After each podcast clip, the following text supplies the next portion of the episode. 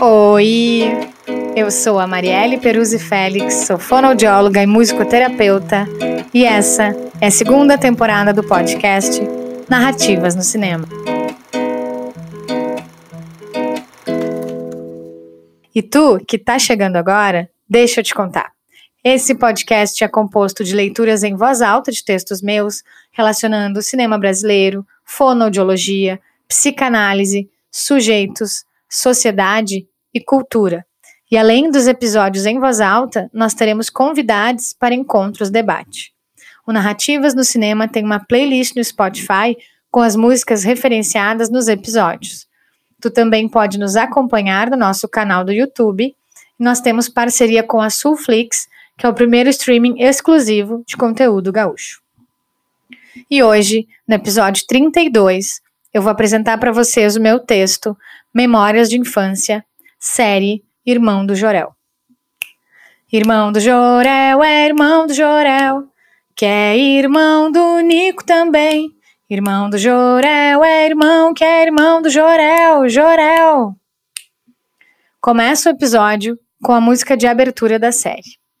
Hoje eu tô aqui para falar de memórias, de infância, de família, de irmãos, avós, de casa, de objetos que constituem espaços do núcleo familiar, fotos de família, histórias e momentos vividos juntos.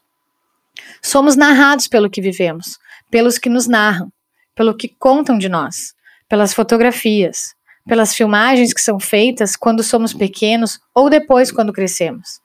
Memórias que nos constituem, que trazem lembranças afetivas e que repercutem nas nossas vidas, seja da forma com que forem. Por isso também é importante estarmos atentos às crianças, ao que passamos a elas, a como as tratamos, aos relacionamentos que proporcionamos e em como fazemos isso. Assisti a série Irmão do Jorel e gostei das reflexões que ela traz, das relações e dos papéis de cada um nas famílias, além das constituições importantes e necessárias que acontecem nas relações familiares. Na série, conhecemos o irmão do Jorel e sua família. Um menino que não tem nome, ele é o filho mais novo, é chamado de irmão do Jorel. Jorel é o seu irmão adorado por todos.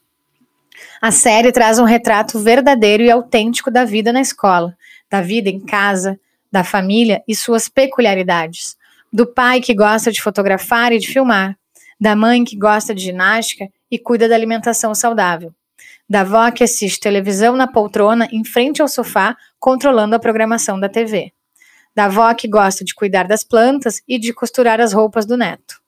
Fala também sobre se ter uma melhor amiga na escola, sobre as amizades na escola, sobre o animal de estimação, sobre o ídolo, o ator favorito que influencia nas roupas e nas atitudes. Não é difícil se reconhecer na série ou as nossas famílias e as fases escolares que já passamos. Nos vemos na série Irmão do Jorel, seja na escola e as aventuras com os colegas, seja nos momentos em casa com os pais e avós, sejam as viagens em família, sejam as questões e conflitos familiares. Afinal, como diz a música do Titãs, família E, família A, vive junto todo dia. A série fala também sobre crescer, sobre se ver em diferentes situações e desafios. Acompanhamos essa fase também no filme Red, Crescer é uma Fera, que traz um pouco sobre os sentimentos que passamos enquanto vamos crescendo, quando vamos tendo que enfrentar novas vivências. Irmão do Jorel retrata também sobre as tribos, sobre as turmas, o bullying, a vergonha da roupa que usa, a vergonha de falar, de dar a sua opinião. Traz também sobre diferentes grupos de amigos e de amizades, sobre as repercussões de ser o filho mais novo, ou o filho mais velho, ou o filho do meio. O criador da série, Juliano Henrico, falou em uma entrevista feita na sua casa sobre os objetos e histórias que lhe influenciaram na criação dos episódios e das narrativas. Ele contou que teve a ideia da série olhando para fotos de sua família, de brincadeiras e vivências deles. E escutando ele na entrevista, fiquei pensando sobre o quanto as nossas casas falam de quem somos e de quem iremos ser, de objetos que nos constituem e que nos apegamos ou que nos marcam por algo que vivemos na infância, como o capacete, por exemplo, usado no episódio O Fenomenal Capacete de Rodinhas. A brincadeira na rua, a troca com os colegas e amigos são vivências necessárias na infância e acompanhamos na série. Mas a infância precisa ser ancorada por adultos, pela família. Sabemos que os encontros e desencontros vividos na infância vão repercutir durante toda a vida.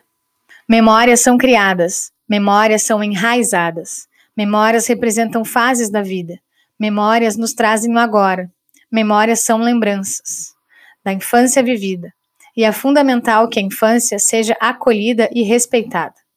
Já dizia Banvaniste que é na linguagem e pela linguagem que o homem se constitui como sujeito. E digo que é na infância que tudo começa. É o grandioso período que vai retumbar em nós, no que faremos, como seremos e para onde iremos. Quando crescemos, muitas vezes, esquecemos das histórias e das brincadeiras que vivemos, nos tornamos gente grande e séria, atarefados com trabalhos e prazos. Mas precisamos, além de estarmos atentos às infâncias das crianças, buscarmos nos conectar com a criança que fomos, nos permitirmos tempo para nos encontrarmos em nós mesmos e nos acolhermos. Nós somos feitos de memórias e de lembranças, do que vivemos, do que lembramos, das fotografias que temos e que tiramos, dos vídeos, das cenas vividas, das histórias, do que contam de nós, do que contamos sobre nós mesmos e sobre os outros. Que as nossas memórias de infância possam nos tornar adultos mais brincantes, mais escutadores das infâncias das crianças e de nós mesmos. As minhas referências nesse texto são Emily Banvanist, da Subjetividade na Linguagem, em Problemas de Linguística Geral 1, terceira edição, São Paulo, editora Pontes, 1991. Entrevista Juliano Henrico, irmão do Jorel, Cartoon Network, 2019, disponível em YouTube. Família, música, Titãs, álbum Cabeça Dinossauro, lançamento 1986.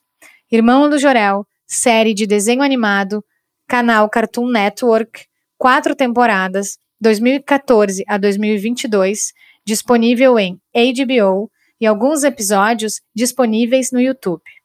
Música Irmão do Jorel, música de abertura, composição Chico Cuica, Daniel Furlan, Juliano Henrico e Fábio Monzini. Red, Crescer é uma Fera, filme de animação, 2022, diretora Domi Shi, país de origem Canadá Estados Unidos, disponível em Disney. Assim encerro e agradeço ao apoio do consultório Recomeçar e parceiros, agradeço também ao Infância em Cena, Espaço Terapêutico, ao Diego Pires pela edição e mixagem, a Daniela Azevedo pela edição de arte e a Sulflix. E se tu quiser entrar em contato com a gente, mandar sugestões de filmes ou críticas, manda e-mail no narrativas no cinema podcast gmail.com ou nos segue no Instagram, no arroba narrativas no cinema e a gente vai se falando. Esse foi mais um episódio do podcast Narrativas no Cinema. Até o próximo!